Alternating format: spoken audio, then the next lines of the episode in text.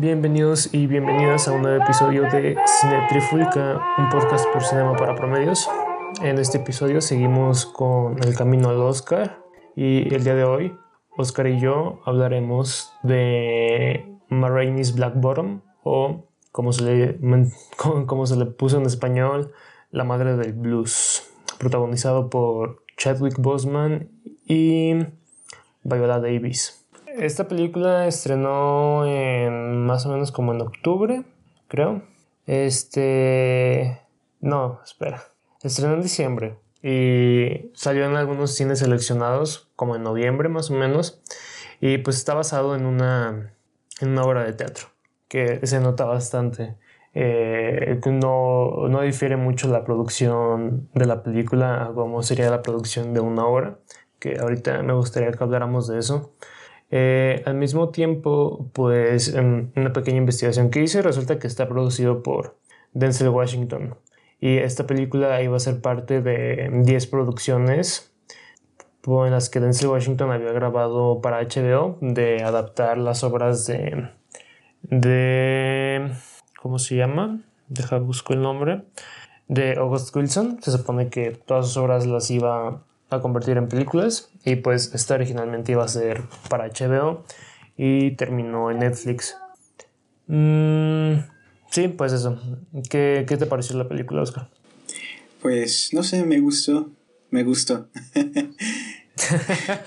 bueno, entonces aquí concluimos este episodio de Cine Trifulca. Hoy no hubo Trifulca. Sí, exacto. Hoy, hoy solo estamos con los one-liners. Es que no sé, se me hizo muy, muy normal, no hubo como nada como particularmente este que a mí me llamara la atención. Uh, ¿Sabes? Cuando comenzó me estaba dando unas vibras muy distintas la película porque al inicio empieza con muchísima energía. Empieza con todo el blues, con toda la música, canciones distintas y demás. Entonces no sé por qué yo esperaba un relato más musical, no solo por los trailers y las sinopsis y demás, sino porque al inicio este, pues te empieza con la música. Y ya cuando se reúnen en el estudio, me acuerdo de la primera conversación que tiene toda la banda y empiezan a tocar mientras empiezan a conversar. Está editada de una forma muy chida, muy chula, porque incluso los personajes empiezan a hablar al ritmo de la música y empiezan a tener una conversación a ese ritmo. En la forma en la que te empiezan a cortar de un lado para otro es muy musical, muy, muy particular del género de los musicales. Entonces, esto a mí me había dado como la impresión de que iba a ser una película más enérgica, este, que si bien sí podría ser tocar este, algunos temas políticos iba a ser como más, más entretenida, supongo. o sea, entretenida en el sentido de divertida. Sí, como sería como más lighthearted, más o menos, como todo como upbeat, ¿sabes? Así muy muy juguetones todos, ¿no? Al principio. Sí, y pensé que iba a ser ese tono. Pues como dije, se siente como, como si la película, como si estuvieras viendo en un musical. Sí, de hecho, ya, que lo mencionas, me recuerda un poco a. Eh, la, primera secuencia me recuerda más o menos como a la película de, de Rocketman, que creo que tampoco has visto, pero este, sí, sí, tenía muchos tintes de musical y al final sí es como una historia de la música o del género musical, pero acompañado acompañado de mucha historia. Y a diferencia de las otras películas que tratamos, aunque sí tiene el trasfondo político, creo que lo político se queda más en el fondo y se relatan más las experiencias, ¿no? Por ejemplo, pues, o sea, con Una Noche en Miami, lo político está al frente.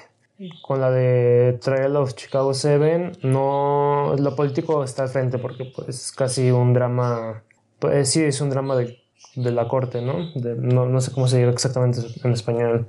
Y aquí siento que, pues como estamos hablando de racismo, obviamente tiene su, su cuestión política, pero no entran a las cuestiones tal cual políticas partidistas, ¿sabes? Sino que la política se ve en lo personal, en los relatos personales.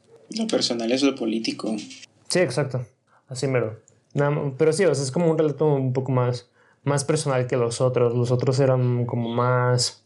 Lo, lo vean como un todo más general, ¿sabes? Y esta es como muy... Eh, sí, no, no necesariamente individual, pero sí toca a personas específicas, pues. Pues trata de ponerle un rostro, un rostro, sí. a la discusión, ¿no? Sí, exactamente. No, no lo hace tan como ajeno o lejano. Siento que esta literalmente está afectando de primera mano. Por, ejemplo, pues lo, de Marraine y su y, la discografía y su música y lo de Levi y, su mamá. Creo que me costó trabajo este, empatizar con los personajes, especialmente porque los protagonistas son como muy... tienen un ego que es muy opuesto entre sí e incluso va contra el resto de todos los personajes. Los terminan mostrando como, no sé, no sé cómo describirlo, pero son muchas de sus actitudes terminan apuntando a algo que define, que no estoy seguro si era la intención en la que querían mostrarlos.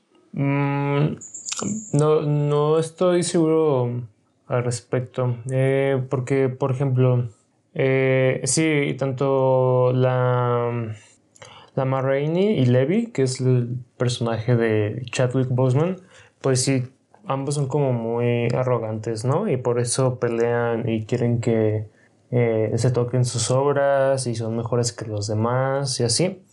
Eh, siento que, los demás personajes son más... Mm, como son más fáciles de empatizar, por ejemplo, el, el viejito, el pianista del grupo, de la banda. Creo que ese fue mi personaje favorito.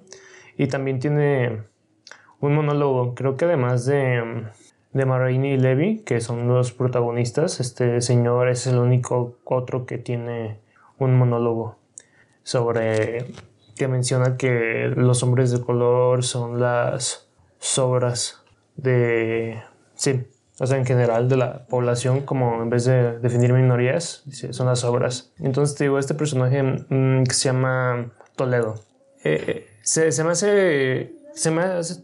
Todos los personajes se me hacen muy interesantes realmente. Eh, también entiendo como la soberbia del personaje de Levi en cuanto a, a uno de sus primeros monólogos, que no sé, creo que nada más tiene dos. Y el primero es cuando cuenta su historia de cómo entre ocho o nueve hombres blancos entraron a su casa, abusaron de su mamá, él se quiso defender lo atacaron también. Este, o sea, creo que tiene un interesante eh, sentido, como un interesante trasfondo. Y nada más se me hace peculiar pues que venden esta película como si la protagonista fuera Marraine y en realidad solo es la persona por la cual se da como la historia. o sea, solo es porque ella hace el grupo que tenemos a Levi y la historia en realidad es sobre Levi. Aunque mm, aunque Marraine sí tiene también su monólogo sobre cómo al hombre blanco solo les importa generar dinero a través de su voz y en realidad no le importan para nada a ella o lo que o, sus, los mensajes que ella da en sus canciones. Sí, esa parte me gusta mucho. Me gusta mucho cómo caracterizan este, su actitud completamente, lo que le da el sentido a todo su personaje. Y pues es exactamente en ese mismo monólogo. Pero no sé, sí siento como muy vibras muy opuestas del tratamiento que le dieron a ella con el tratamiento que le dan a Levi, aunque probablemente también eso tenga que ver con otras cosas históricas y demás, pero no sé, si me da ¿Cómo? Me da como vibras muy contradictorias. ¿Quieres elaborar un poco más eso? Estas vibras. Mm, es que su personaje es como que sí tiene como ese resentimiento y sí es un resentimiento racializado, pero ya cuando llega a su conclusión, este resentimiento termina, termina dirigiéndose más en general a todo y no en específico al atacante. ¿Hablas de Levi? Sí. Sí, que mm, con esta ambición que tiene Levi y cómo ve el mundo, eh, a lo mejor al final él termina siendo igual que, o sea, a través del coraje y demás sentimiento de su trasfondo, al final termina igual que, las, que los hombres que, que lo violentaron, ¿no? Él también violentando a alguien más débil, por así decirlo. Porque, pues sí, bueno, si están escuchando esto, pues spoiler, eh, se supone que al final de la obra eh, Levi mata a Toledo, que es el, el hombre más grande del cuarteto, que es el pianista, pues. Y sí, o sea, siento que al final Levi termina siendo también como. O, sea, se convirtió en lo que juró destruir, ¿sabes? Más o menos. Ok. Para ponerlo más sencillo. ¿No? ¿No, ¿no crees? Es que siento que. O sea, obviamente no, no, está esta cuestión de racismo sistemático y, y demás. Pero, o sea Mm, pues terminó también siendo muy, muy violento, ¿no? Sí, pues creo que pues va seguido de esta escena, que creo que la, escena final, la secuencia final, en donde sus canciones, bueno, inferimos que son sus canciones, pero son sus canciones. Sus canciones son tocadas por un grupo de blancos, muy blancos, se les nota. Y este creo que tiene que ver con eso de que al final pues estaba tan tan cegado por eso que terminó terminó, sepultando ajá, sí, o sea, terminó sepultando a su legado este del futuro. O sea, terminó trabajando para ellos. Sí, que de hecho, pues su eh, en el monólogo este de que cuenta su historia, también todo comenzó porque eh, el resto del grupo le mencionaba que, que le tenía miedo al, como el manager, sí, al hombre blanco. Ellos sabían lo que él estaba haciendo y él no se daba cuenta. Sí, sí, sí. Y, luego ya como que, que le dio como en un punto débil, ¿no? Que, y por eso comenzó su monólogo. Y, y también el, segundo monólogo e, es más una cuestión de religión. El segundo monólogo de Levi, que está este otro personaje que es el otro trompetista. Em, se llama mm, eh, Colter. Ah, es, trombonista, pero bueno. Este, sí que él comienza a contar una historia de su reverendo.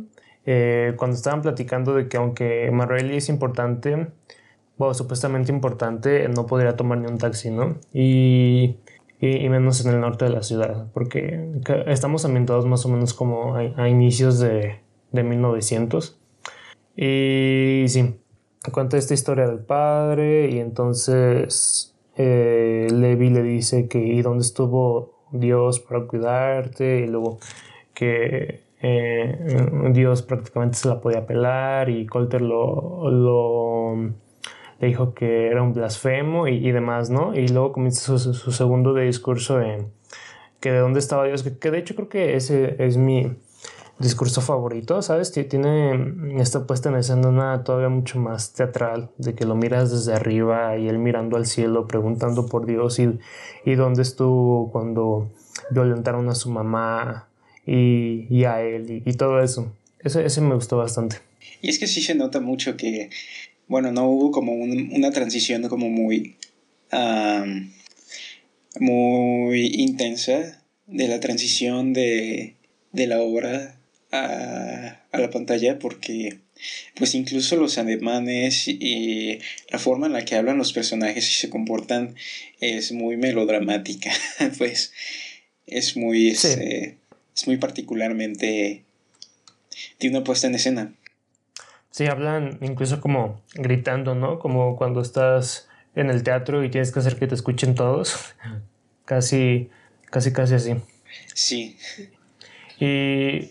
Creo que el personaje eh, de, de Guzmán es el que más lo hace. Creo que es el que más se lo nota porque los demás son como más moderados, pero sí, literal. Bueno, yo sentí que hablaba muy alto. eh, ¿Cuál? Perdón. El personaje de Levi. Ah, ya. Ya, eh, como, dijiste Boseman, dije, mm, había un personaje llamado Boseman. No, no, no. Este, Este, sí, sí, es muchísimo más, también como muy, muy errático, muy, muy intenso, pero se, se me hizo agradable.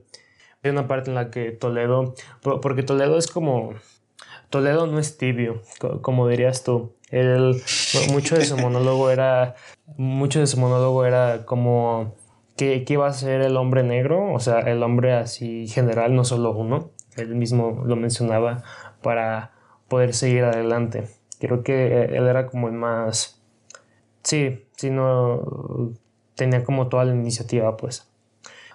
porque creo que tenía como una tendencia a la filosofía, decía el Levi, porque pues ya, es un hombre mayor, como de unos 60 y todos los demás están como en sus 30, 40. Y sí, tiene, tiene una visión muy interesante este Toledo, por, eso te decía que era mi personaje favorito para que luego lo mataran, ¿verdad? Pero Sí, a mí también me latió mucho y me dolió mucho ese final, porque fue como por unos zapatos. Sí, y, y, bueno, como que llegamos a la, a la plática de los zapatos. Es que, o, sea, se ve como algo muy tonto, ¿sabes? Pero si te puedes a, mm, como a pensar, o, ese fue como mi proceso de que, o sea, te estás matando, ¿no? A la semana. A la semana ellos ganaron como, bueno, en la grabación, no sé, 25 dólares. Y, y Colter le dijo, mencionó que con el trabajo de una semana Levi se había comprado sus zapatos. Creo que los zapatos amarillos eran como lo, lo, que más hacía sentir a Levi que se estaba realizando, ¿sabes? Que lo estaba logrando. Era como... Esos zapatos significaban que, que sí iba a llegar a donde quería llegar. Era como su, la materialización de sus deseos.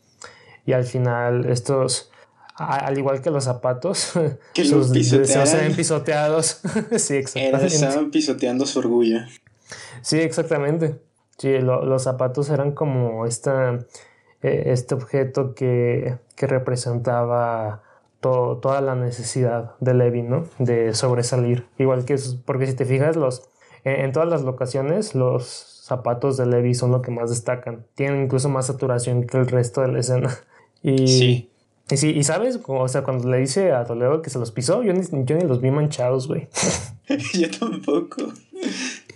Sí me fijé. Yo los vi normal. Sí, yo también me fijé, o sea, y se veían perfectos. nomás por, no, nomás por dramático. Nomás porque ya no le quisieron grabar sus canciones. No quiero ser nitpicky, pero equipo de arte. Debían haber estado ahí ustedes. ¿Dónde, ¿Qué están haciendo? Ya, sé, porque sí, o sea, sus, zapatos se veían perfectos. A, lo mejor ya, ya andaba alucinando el Levi. Sí, está. Estuvo. O sea, cuando me di cuenta de que en realidad sus zapatos estaban perfectos. Pero fue como que. Bueno, pero eso no tiene nada que ver con. Sí, no, no, o sea, eso, eso nada más es como. Eso es como ser quisquilloso, ¿no? Sí, muy, muy quisquilloso. Como Cinema Scenes. Cinema Scenes, pero en español. Ah, ándale, sí, exacto. No, no, no creo que Cinema Scenes le vaya a hacer un capítulo a esta película porque no es como su. Yo los odio. Tipo de material. ¿Todo sabes? Porque te arruinan todas las películas. No es que arruinen, es que le dan a la gente esta percepción extraña de que cuidar todos los detalles le da calidad a una película y la calidad está en otros lados. Sí, bueno, e, e, es un buen punto, pero a veces ya casi no los veo, pero sí me da risa. Y regresando a la película, pues, para no salirnos por esta tangente, pues sí, me parece, mm, hasta ahorita que te lo comenté, fue cuando realicé en realidad la importancia de, de los zapatos. Sí, ¿no? Le dice, este, Toledo le pide disculpas, este, eh, este Levi le dice, le sigue diciendo que pero se los pisó, Toledo dice que, pero ya te pedí disculpas, ya no se puede hacer nada. Le, vuelve a decir que se los pisó y ya cuando se enfada Toledo le dice, a nadie le importas tú ni tus zapatos, ¿sabes? Y entonces esa fue como la frase que quebró a Levi. Y bueno, vuelve a decir, pero tú me pisaste los zapatos, ¿no? Y saca la navaja que tiene y... siento que esa frase sí fue la que lo quebró. Y, y al final pues acabó arruinando su propia vida por su impulsividad. Sí, está pesada. Sí, sí, está muy pesado. Me acuerdo la, la, primera vez que la vi, la vi con Vanessa. Vanessa es mi novia. Y este, Oli Vanessa, si estás escuchando esto. Sí, güey. Este, me acuerdo que eh, mm, tardamos mucho como en meternos en la película. Por, eso que, te digo, de que pues, no, no estábamos preparados para este tipo de obra de teatro en cine. Y, y, en el momento en el que en el que mata Toledo sí fue como de qué es como algo súper un, punto de lo más dramático que hay no, no, te, no te esperas que o sea ya había amenazado antes a Colter con la navaja pero no te esperas que nada más por los zapatos pues que es como a simple vista se ve que es por los zapatos eh, saque la navaja y apuñale por la espalda a este señor no y o sea dices, a lo mejor sobrevive, pero no, se muere en sus brazos y todo. Sí está muy impactante el final. Sí, pero creo que sí nos estuvieron preparando para eso durante toda la película. Porque como tú dices también, amenazó a Colter y pues también es una escena muy intensa porque pues sí lo ataca directamente. Sí, también se ve como esta predisposición a, con las navajas, ¿no? Cuando también cuenta su, su historia, de que dice que intentó apuñalar a un hombre blanco y al final le dieron una tajada en el pecho y muestra su cicatriz, fue con una navaja, ¿no? También, este, pues sí, lo de Colter fue porque ah, cuando le dice, a ver, que, que Dios te cuide de esto, sí se vuelve medio tipo Joker, ¿no? El de Joaquín Phoenix, bien, bien intenso, bien así como, así perro, échate, aquí tengo tu, tengo la filosa. Hombres. sí, está, está, muy, muy, muy, muy fuerte. Y, o sea, supongo que sí tiene sentido de que te prepara, pero es que no esperas que sea ese punto la gota que derramó el vaso, ¿sabes? El hecho de que le pisaron sus zapatos.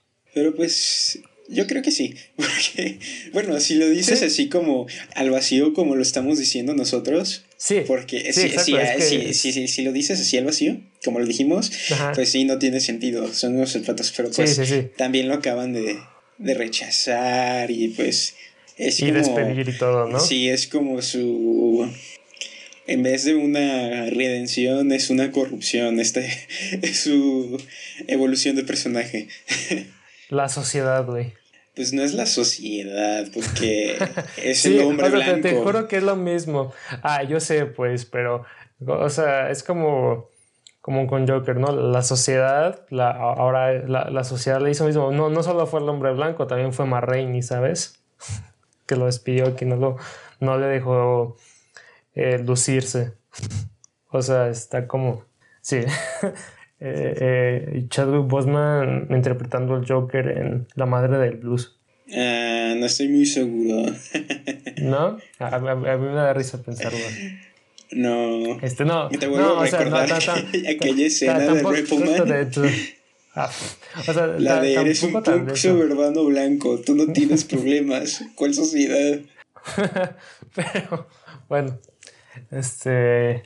Bueno, pero el punto es que sí, o sea, como varios acontecimientos hicieron que, que a Levil pues tuviera como un brote, ¿no? Psicótico ahí y que por impulsividad matara a su compa, que por ejemplo, creo que era con Toledo era con quien todos se llevaban bien, o mejor, porque pues ya, ya era un señor grande, era muy amable y siempre tendía como a reflexionar y, y sí todo era muy maduro, porque por ejemplo, que este Colter sí era como más carrillero, más, burlón y el bajista era... Él seguía para todos lados, ¿sabes? Creo que es el que menos personalidad tenía. Sí. Que, que eso pues habla muy mal de los bajistas, ¿verdad? Ese es como el estereotipo, el estereotipo de los bajistas. Pero, pero sí. Y sí, o sea, Toledo que era como... Tenía vibras de Libra. Era como el tío Airo de, de Avatar. Y al final lo mataron. Zuko lo traiciona y lo mata. Sí. Y. ah, bueno, lo comentábamos ayer, creo. Nada más hay como. Hay una locación en sí, que es la grabación. Que, que es el estudio de grabación. Que es donde están cantando y el cuarto en el que están los instrumentistas. Y fuera de ello, pues está como la calle y los otros escenarios que se ven al inicio y al final de la película, pero prácticamente todo se concentra ahí. Y bueno, ayer fue la segunda vez que la vi, no sé si tú ya la hayas visto más. Eh, al principio, la primera vez que la vi no la disfruté tanto, se me hicieron como muy... Pues como es obra de teatro es mucho hablar, son como una sola escena, antes transcurre como transcurren 40 minutos más o menos en el que el grupo está hablando, hablan de, no sé, su vida, del racismo, de mujeres, de música, o sea, dura muchísimo. Y, pero esta segunda vez, pues como, como ya sabía lo que me iba a enfrentar, creo que me, me gustó un poco más. Y antes de, de que continúes, este, también hablando de, de obras de teatro, pues la última, la, hace dos episodios hablamos de, de Una noche en Miami. Y pues esa también es una obra de teatro, ¿no? Y sin embargo, creo que, aunque también la mayoría de la película transcurre en una sola habitación, como emplean flashbacks y eso, que son más una cuestión de cine en vez de teatro, creo que así logran hacerla un poco más adaptada a, este medio, que así te separas un poco de la dinámica de que sea solo una locación y pues acá no, acá sí lo, lo, lo dejan centrado en eso. Sí, yo también estaba pensando también en una noche en Miami, porque tienen un tratamiento totalmente distinto, pero en una noche en Miami, o sea, al final, pues también este, el guionista es la, pues la obra original, nos cuentan una mayor cantidad de cosas de una forma visual, por medios visuales y no necesariamente por las palabras, que es lo que pasa en Ma que aunque sí hay unos cuantos chistes visuales, especialmente contados por referidos al racismo, pues el racismo no es visto, sino contado. Sí, sí, sí es cierto, no, no había puesto, no me había puesto a pensar, pero pues tienes razón, de qué va el cine, pues va de, de contar las cosas con imágenes, ¿no? Y aquí sí, pues puro diálogo, puro monólogo, es casi como me recordó mucho a Dos hombres en pugna, no sé si la, has llegado a ver, pero pues es este es esta película de que solo son 12 hombres que son eh, ¿cómo se llama? Eh, son es el juzgado de esos que dictaminan si la persona es culpable o no en, en los juicios de Estados Unidos y pues es puro puro puro hablar y a pesar de eso, eh, es, me gusta bastante esta película y creo que también acá sucede, pues es, es puro hablar. Y sí, bueno, también pues es importante, supongo, mencionar que pues esta fue la última película de Chadwick Boseman, que murió cuando esta película estaba en postproducción y pues la película está dedicada a él esta y The Five Bloods, que yo creo que también lo vamos a hablar de ella, pues fueron sus últimas películas. Y hablando de la actuación de él, pues creo que, creo que lo hace bastante bien, ¿sabes? Porque creo que es, era muy, muy hábil en esta cuestión de los acentos. Por ejemplo, pues él creo que era inglés y pues para Black Panther se inventó como un acento que fuera semejante a los acentos africanos y para este hace pues un acento pues que es como chicano o de Nueva York pero claro de, de clase baja como el de Boston el de no sé hay, hay muchos acentos pero sí siento que era era muy hábil con eso. Y, me gustó bastante también. No sé si llegó a hacer teatro. Yo creo que si es inglés es muy probable. Ya ves que todos los actores, actrices mm, ingleses pasan por el teatro primero. Y cómo, eh, cómo interpretaba sus monólogos eh, se me hacen muy impactantes, ¿no? Y incluso se ve cómo comienza a llorar. Como, como si parece que, que lo vivió. Y estaba, mm, ya ves que vi Beginning el otro día y que era, mm, al final de esta película te dije que había una, una entrevista con Luca Guadagnino. Y, y bueno, la, la, mujer decía que ella sentía que con la cámara capturabas no solo como el personaje, sino que era como un documental del actor haciendo la interpretación del personaje. Y siento que con, con Chadwick Boseman interpretando a Levi se ve, se ve algo, o sea, lo, lo que intento decir es como que sí lo hizo suyo, ¿no? Se metió bastante en el papel y sí, pues cambia bastante, ¿no? Este, la voz también ya estaba muy delgado, no sé si ya lo habíamos dicho hace mucho tiempo, no sé si por el papel o porque ya estaba muy enfermo. Y, y pues se siente como el dolor que tal vez también él sintió mientras grababa y tal vez lo, lo canalizó en su interpretación, no lo sé. Pero pues es probable que, pues esto es camino al Oscar, entonces es probable que lo vayan a nominar para, para mejor actor. Y yo creo que es muy probable que se lo gane, ¿no? Porque, o sea, tal vez sea un Oscar póstumo, algo así como lo que le pasó a Heath Ledger en el 2009 con su, con su interpretación de Watson. Este no, no creo que solo se lo den porque se haya muerto. O sea, yo creo que si se lo dan pues sí, también va a ser una muestra de respeto, pero no necesariamente porque... Eh, pero también se lo merece, pues. sí, se hizo un muy, muy buen trabajo. Te estaba diciendo que me recordaba al acento que hacían los personajes afroamericanos en las películas muy viejitas. O sea, como... Pues no, eso está interesante. Tendríamos que investigar si ese acento en realidad existió o es como una caricatura de... No estoy muy seguro porque él, es el único que tiene un acento así y todos los demás Bien Marcado, ¿no? Sí.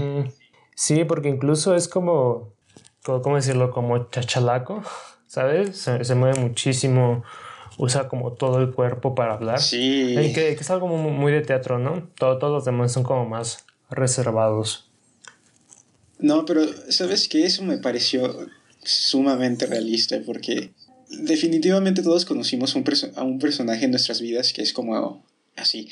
Y no sé, como que eso de que se estuviera moviendo todo el tiempo y luego fuera a la puerta a intentar abrirla me estaba recordando, me recuerdo muchas cosas.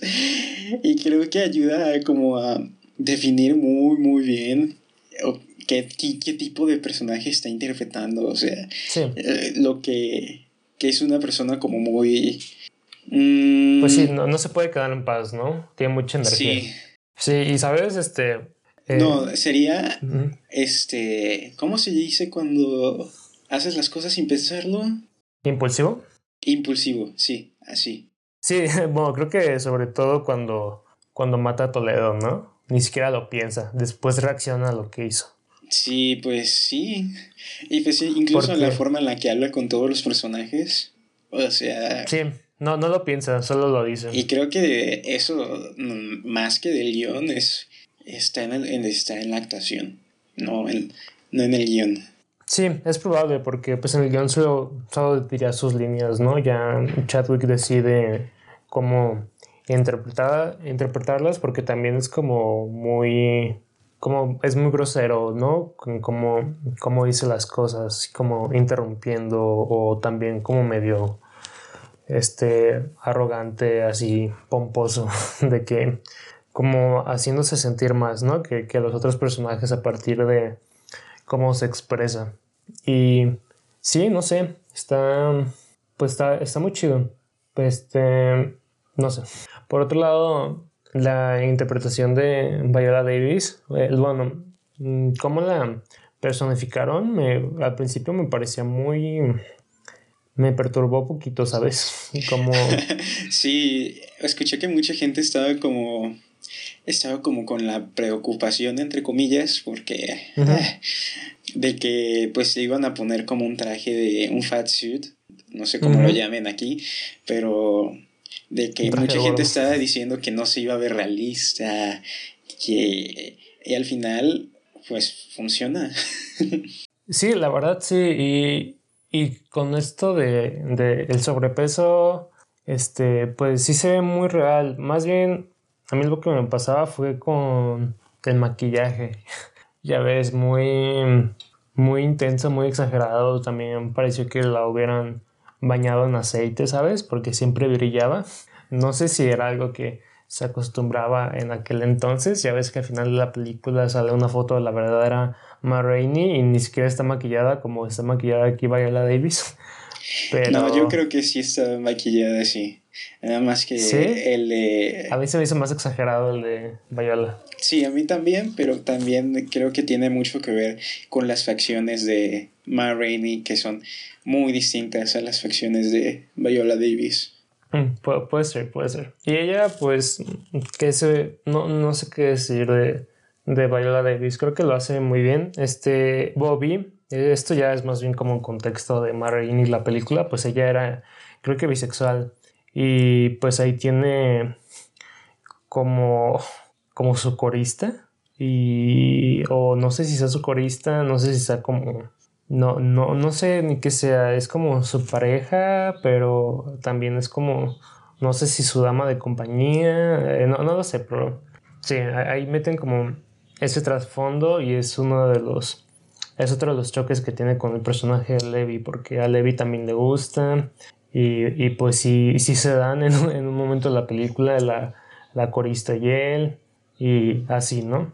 Mucho, ahí estuvo como ese punto dramático tipo novela. Sí, y, pero pues es que chocaban en todos los sentidos. Y creo que sí, sí, hubo como un, gran esfuerzo para que, para hacernos notar que no concordaban en nada, que no coincidirían jamás ninguno de los dos, porque tenían un ego tan grande que simplemente no podían trabajar juntos. Es que yo, yo creo que es más bien, el problema es que eran muy parecidos, ¿no? Siento que son como bien podrían ser como la misma persona, nada más Marraine un poco más madura porque está más grande, o se supone que su personaje es más grande, y, pero, siento que mm, pecan de lo mismo, ¿sabes? No sé, a mí me parece ella como más analítica, como que ella sí está consciente de qué dice, qué siente, qué hace. Sí, no, no es tan impulsiva como Levi, pero más allá, fuera de eso, pues, creo que, como tú dices, son muy ególatras ambos. Y, y por eso chocan bastante, porque ninguno de los dos cede.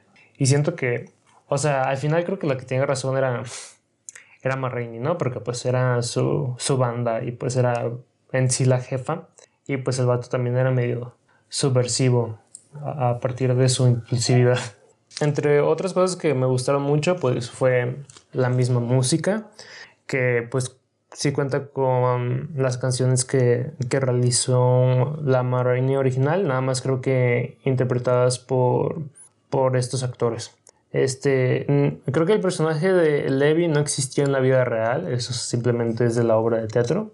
Pero sí, pues en general la película te toca temas pues raciales, también de religión y y incluso simplemente como de la condición humana, ¿no? Casi, casi. También, pues comentaba hace rato del monólogo de cómo los hombres de color son las obras, según el, según Toledo, que sucede inmediatamente después del primer monólogo de, de Levi. Es como un, digamos que podría ser como un breakdown, ¿sabes? Porque está súper intenso la película.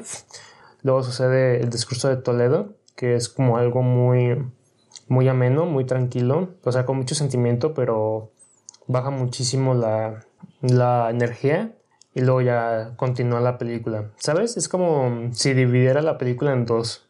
Mm, probablemente lo hace, no sé. Es que se, se me hace, o sea, la, la, manera en la que está editado se me hace muy, muy interesante. Porque sí, es como un corte muy abrupto de la situación. Me, me, recuerda un poco a eh, Día de Pinta. Sé que creo que tampoco lo has visto. Pero yo te hablo no, mucho lo siento. solo, solo, estoy consciente de que peca de eso que odio a siete mujeres, que me encanta. De que, pues, a, la, a una de las chicas, este, la. Al final tiene como una transformación, ¿no? Sí es esa, ¿no? si no, también es de también es del mismo director. Entonces, no importa, hace eso en todas. sí, sí. Este, bueno, Día de Pinta, pues nada más es. Es una película en la que eh, los ah, yo te estoy hablando del Club de los Cinco. Ah, sí, sí, pues es el mismo director, casi el mismo año, este John Hughes.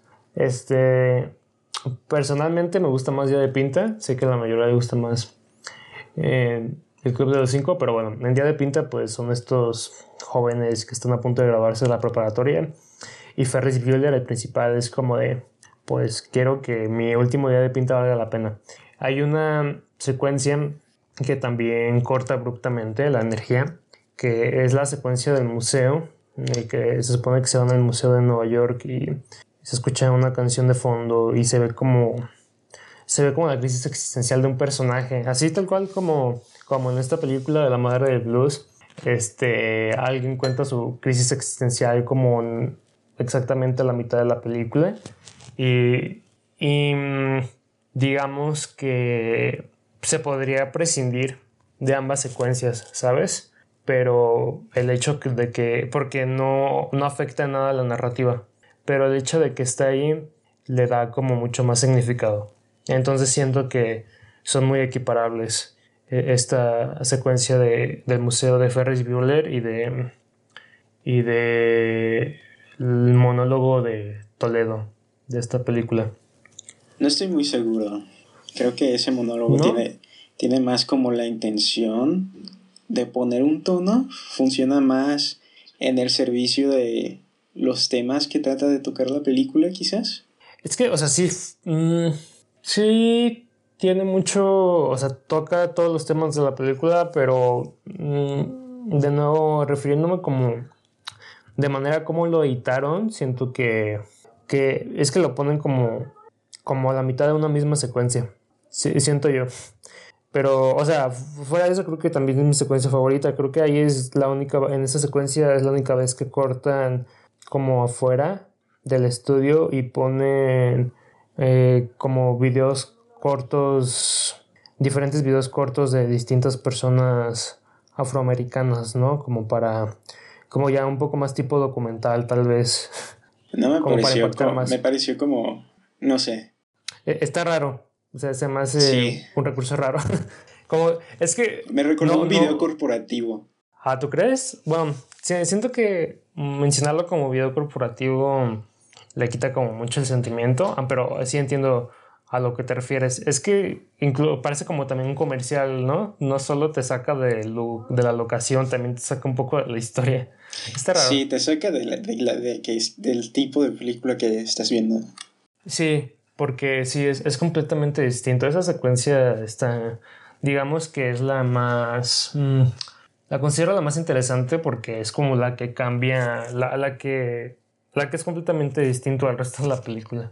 Pues en conclusión, puedo decir que eh, Black Bottom o La Madre de Blues es una película muy, muy pesada, tanto en temas como en, eh, en la manera en la que está realizada, por esta cuestión de, de que no solo adaptada de una obra de teatro, parece que sigue siendo una obra de teatro en la pantalla, entonces sí puede ser eh, no, no puede ser muy llevadera para algunos espectadores, pero a final de cuentas creo que sí, sí vale mucho la pena y creo que es de las que más me, me, por ejemplo, de las que hemos hablado hasta ahora, creo que es la que más me gusta.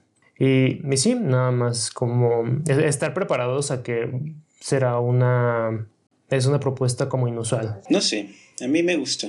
Sí, de nuevo con los Winelanders, nos gustó. Y ahora sí. Recomendada, está en Netflix, original de ahí, entonces nunca se va a ir de ahí. Bueno, entonces eh, aquí terminamos con otro episodio de Cine Trifulca, un podcast por Cinema para Promedios. No olviden de seguirnos en nuestras redes, arroba Promedios en todas nuestras redes, Twitter, Instagram, Facebook.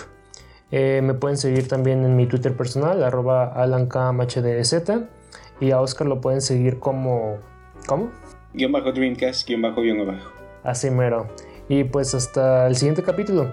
En la siguiente ocasión, Oscar, creo que ya estaremos hablando de, para darnos un descanso con el camino a los Oscar, yo creo que ya podremos hablar de María Antonieta. Yeah. Con, con, Sandra, entonces va a tener como una perspectiva más de análisis de, de vestuario, perdón. Entonces, pues sí, hasta el siguiente episodio. Muchas gracias. Hasta luego. Música